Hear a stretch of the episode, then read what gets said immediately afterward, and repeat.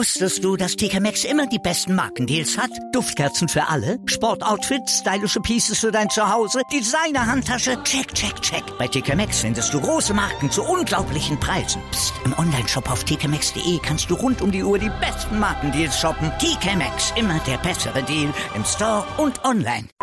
Sportplatz mit Malta Asmus und Andreas Thies. Analysen, Interviews und Hintergründe zum aktuellen Sportgeschehen auf meinsportpodcast.de.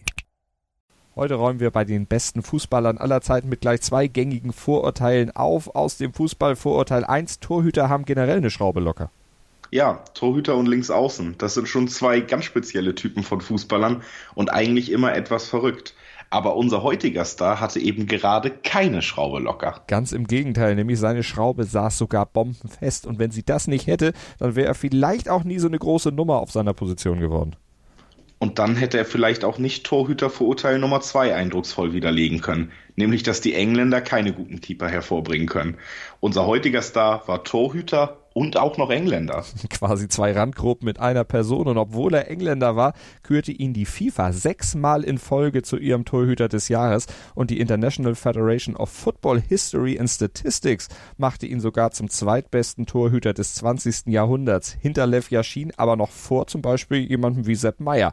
Und er wurde sogar Weltmeister. Wir stellen euch heute nämlich Gordon Banks vor.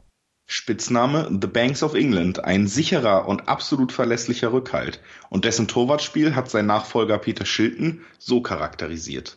And the thing was about Gordon, it was a different era then uh, to what it is now, different rules for goalkeepers. Goalkeepers tended to get challenged a lot more physically. Um, but Gordon had this a great knack of always being in the right place at the right time. You know, he, he had a great positional sense, and his, I think his positioning was, was something that. Uh, you know, I always admired very much. But he, he was also very agile. The thing also was he, um, you know, worked very hard at the game. You know, he, in the days when there was no goalkeeping coaches, and sometimes a goalkeeper would have to go stay behind for five minutes after training or ten minutes and get some lads to stay with them just to do a bit of shooting and crossing. Uh, Gordon used to go back Tuesday and Thursday afternoons and do extra training. So that was his dedication, and, and that obviously enabled him to make the sort of saves that you know he made against Pele because of all that hard work, and, and obviously that's something I admired about him.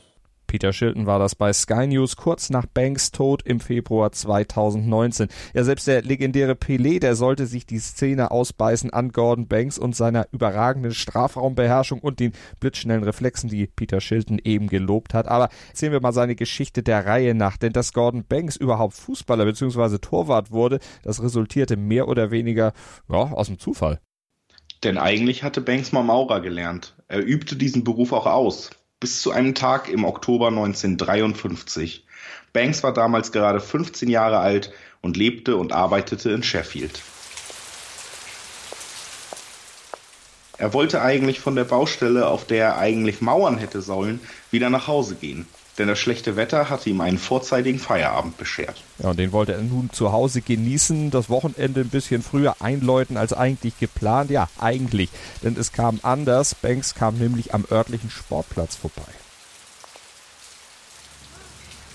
Und da machte sich gerade das Fußballteam der Stahlwerke von Sheffield für ein Punktspiel warm. Blöd war nur, dass denen der Torwart fehlte, denn der war einfach nicht rechtzeitig aufgetaucht.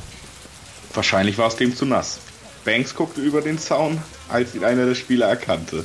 Es war ein ehemaliger Mitschüler, der sich noch erinnerte, dass Banks zu Schulzeiten wohl ein ganz passabler Torhüter gewesen war. Er bat ihn, Gordon, hilf uns doch bitte aus der Patsche. Tja, und Gordon Banks ließ sich nicht lange bitten, der ließ sich schnell einen Pullover, stellte sich in seinen Arbeitshosen ins Tor und dort machte er dann seinen Job. Offenbar so gut, dass er gleich für die nächste Woche auch wieder verpflichtet wurde. Ja, so begann Banks Aufstieg. Zunächst auf Amateurlevel, doch nur wirklich kurz, denn die Talentsucher rannten Gordon die Tür ein und winkten mit Profiverträgen. Und die waren durchaus hoch dotiert für damalige Verhältnisse. Doch kurz bevor die Profikarriere dann tatsächlich beginnen konnte, da wäre sie auch beinahe schon wieder beendet gewesen. Ja, an dieser Stelle spielen sie bei RTL immer dramatische Musik. Denn bei einem Amateurspiel, da stürzte Banks bei einer Parade so schwer, dass er sich den Arm brach, direkt unterhalb des Ellenbogens. Der Bruch, der musste im Krankenhaus sogar operativ begradigt werden und Banks bekam eine Schraube eingesetzt, die die Bruchstelle dann stabilisierte und bis zu seinem Lebensende im Arm blieb. Und zum Glück war die Schraube nicht locker, sondern saß bombenfest und behinderte Banks auch keineswegs beim Spielen. Und so stand trotz dieses kleinen Rückschlags seiner weiteren Karriere nichts mehr im Weg. Über Chesterfield ging es für Banks im Juli 1959 zu Leicester City, wo er sich dann intern erstmal gegen fünf andere Torhüter hatte durchsetzen müssen, aber bereits nach wenigen Spielen, da wurde er schon zur Nummer eins befördert. 1963 bekam er diese Nummer dann auch in Englands Nationalmannschaft, für die er insgesamt 73 Länderspiele bestreiten sollte. Die Höhepunkte seiner Zeit als Nationaltorhüter waren ohne Zweifel die WM-Teilnahmen 66 im eigenen Land und 1970 in Mexiko. 1966, da hielt Banks überragend. Er blieb ohne Fehler und war natürlich der Garant für Englands Titelgewinn in der Vorrunde. Da blieb er sogar ohne Gegentor. Weder Uruguay noch Mexiko noch Frankreich, die konnten ihn überwinden und auch im Viertelfinale gegen Argentinien, da konnte er seinen Kasten sauber halten. Ja, erst im Halbfinale musste Banks das erste Mal hinter sich greifen. Aber Portugal und Eusebio brauchten dafür einen Elfmeter, um dieses Kunststück zu schaffen. Naja, und was dann im Finale gegen Deutschland alles passierte, müssen wir jetzt wahrscheinlich nicht nacherzählen. Das weiß ohnehin jeder. Was aber vielleicht nicht alle über dieses Spiel wissen, für Banks war das Finale gegen Deutschland rein familiär was ganz Besonderes. Denn während seiner Militärzeit war er in Deutschland in der Nähe von Braunschweig stationiert gewesen und da hatte er seine spätere Frau Ursula kennengelernt. Die dürfte im Finale wahrscheinlich aber ihrem Ehemann die Daumen gedrückt haben. Und der schwärmte im Interview über dieses Endspiel noch Jahre später. It's the it's the highest thing you can you can achieve in in, in uh, professional football. Uh, obviously, in, in, in, international football, and uh, to actually be there. I mean, when we entered the competition, we didn't know, even though we were playing uh, at Wembley and playing in England. Uh, we didn't know uh, how far we were going to get. We'd had a terrific run up up to the start of the of the tournament, but you still don't know and to go on and then play in a final, well, the most incredible thing really, and then to go on to win it uh, was even greater, greater achievement, really was. Mit der Nationalmannschaft, da hatte Banks also den höchsten Gipfel erreicht. Der WM-Titel noch dazu im eigenen Land, der ließ sich natürlich nicht mehr toppen. Aber auf Nationalteam-Level, da sollte Banks dann trotzdem noch was erleben, was vielleicht auch seinen Platz in der Fußballgeschichte nachhaltig dann auch sicherte.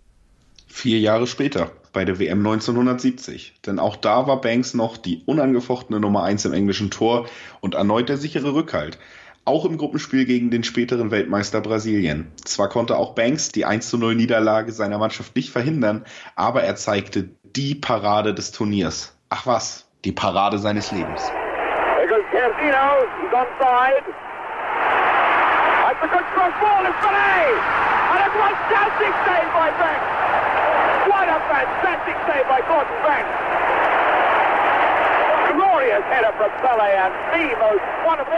Jairzinho hatte rechts auf dem Flügel ganz schön viel Platz, flankte in die Mitte, wo Pelé lauerte, zum Kopfball bereit. Banks hatte zunächst den kurzen Pfosten abgedeckt, musste sich dann aber blitzschnell an die andere Ecke seines Tores orientieren und es gelang ihm tatsächlich mit einem fantastischen Reflex, den tückischen Kopfballaufsetzer von Pelé dann noch abzuwehren. Strafraumbeherrschung, Reflexe auf der Linie. Banks hatte für diese Parade alle seine Stärken hervorkramen müssen. Aber noch eines kam hier zum Tragen. Das, was Peter Shilton vorhin ja schon gelobt hat.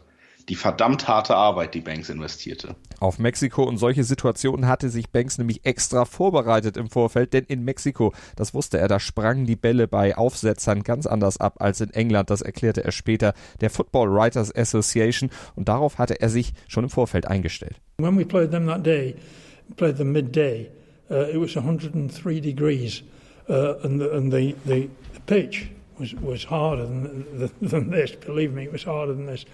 Uh, and when I got over there, uh, I'd noticed how hard the pitches were. And of course, when we had training sessions and started to have some shooting sessions, I noticed the ball when it when it when it was dropping in front of me, it was kicking it was kicking up, not not like here in England you know, it stayed lower in England. Uh, so I, I, started to do a little bit of it. Then I asked, I asked the manager, well, I told the boss, uh, uh, Alf, that I'd like to stop back a bit and do some extra shooting to get used to it. And I, and I, I did get used to it kicking up in front of me. And that's what helped me uh, make the save. Pelé biss sich also an Banks die Zähne aus. Und wer weiß, vielleicht hätten das die Deutschen im Viertelfinale der WM auch. Doch bei diesem legendären 3 zu 2 Sieg nach Verlängerung der deutschen Mannschaft hatte Gordon Banks gar nicht im Tor gestanden. Er lag krank im Hotelzimmer. Montezumas Rache hatte ihn flachgelegt. Und aus war der Traum von der erfolgreichen WM-Titelverteidigung für den Supertorwart Gordon Banks. Dafür gab es aber nach der WM dann eine besondere Ehrung zu Hause in England für ihn. Die Queen ernannte ihn nämlich für seine Verdienste auf dem Platz zum Mitglied des Order of the British Empire und in England feierte man ihn zu Recht als besten Keeper der Welt. Und das sollte er in den Augen der Engländer auch noch ein paar Jahre bleiben bis erneut ein Unfall Banks aktive Karriere in England beenden sollte. Mit gerade erst 33 Jahren und, wie er selbst damals befand, auf dem Höhepunkt seiner Schaffenskraft. Banks war mit dem Auto unterwegs gewesen. Er kam gerade von einer Behandlung wegen einer leichten Verletzung, wollte nach Hause zum Mittagessen. Seine Fahrt verzögerte sich allerdings, da vor ihm ein anderes Auto über die Fahrbahn schlich. Banks setzte zum Überholmanöver an und hatte offenbar ein entgegenkommendes Auto übersehen. Erinnern konnte er sich daran nicht wirklich, sagte er in diesem Interview aus dem AP Archive. You know, I can't remember the crash, so um, all I remember was waking up and, uh, uh, you know, in the hospital. So um, I just wanted, uh, you know, I, I, just realised that I was in a in a bad way, and uh, I just wanted them to get on with whatever they had to do. Die Ärzte hatten einiges zu tun. 200 Stiche waren nötig, um Banks schwere Verletzungen im Gesicht zu nähen. Die Narben in der Haut, die sollten zwar heilen, aber nicht die Verletzung in seinem rechten Auge. Das blieb nach dem Unfall blind. Mit nur einem Auge war es unmöglich, weiter als Torwart auf höchstem Level zu spielen. Ohne räumliches Sehvermögen konnte er weder Flanken wie bisher berechnen, noch die Geschwindigkeit eines Balles richtig einschätzen. Gordon Banks musste seine aktive Karriere beenden. Seine aktive Karriere, die ihn nach acht Jahren bei Leicester zu Stoke City geführt hatte und mit beiden Teams, da hatte er immerhin je einmal den Ligapokal gewinnen können. Banks verdingte sich danach als Jugendcoach in Stoke, aber wurde 1977 dann trotz seiner Sehbehinderung noch einmal rückfällig und heuerte als Torhüter bei einem Profiklub an. Ja, in den Vereinigten Staaten bei den Fort Lauderdale Strikers in der North American Soccer League. Damals ein Sammelbecken für alternde Fußballstars wie Pelé, George Best, Franz Beckenbauer oder Gerd Müller. Ja, Operettenliga sagte man damals mit Verlaub, da war offenbar auch ein einäugiger Torwart noch in der Lage, König zu sein und Banks, der wurde prompt zum Goalkeeper of the Year, nachdem er und sein Team in 26 Spielen 29 Gegentreffer kassiert hatten und damit die beste Defensive der Liga stellten. Ein anschließendes Trainerengagement beim unterklassigen Telford United endete erfolglos und mit dem Rauschmiss. Aber das schmälert nicht die Leistung des Torhüters Gordon Banks, des wahrscheinlich besten Torhüters, den England je hatte und vielleicht je haben wird.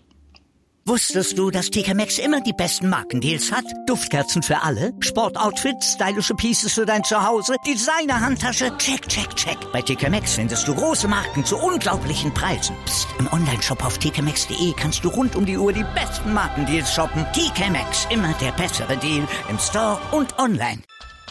Was zum Teufel, du Bastard, du bist tot, du kleiner Hundeficker. Und dieser kleine Hundeficker, das ist unser Werner. Ein ganz normaler Berliner Kleinstkrimineller, der dann aber im Knast das Ding seines Lebens dreht. Una Fantastica Risetta Perla Pizza. Er klaut seinem Zellengenossen ein Pizzarezept. Aber nicht irgendeins. Und mit dem eröffnet Werner dann die beste Pizzeria Berlins. Doch Werners Glück ist nur von kurzer Dauer.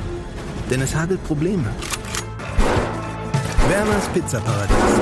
Erstmals großes Kino- und Podcast-Format. Mit fetter Starbesetzung. Alina But, Kida Ramadan, Edin Hasanovic, Oliver Koritke, Ralf Richter, Ben Becker, Winfried Glatzeder, Anna Schmidt und viele mehr. Abonniert die Scheiße. Jetzt macht schon, mach! Sportplatz mit Malta Asmus und Andreas Thies. Analysen, Interviews und Hintergründe zum aktuellen Sportgeschehen auf meinsportpodcast.de.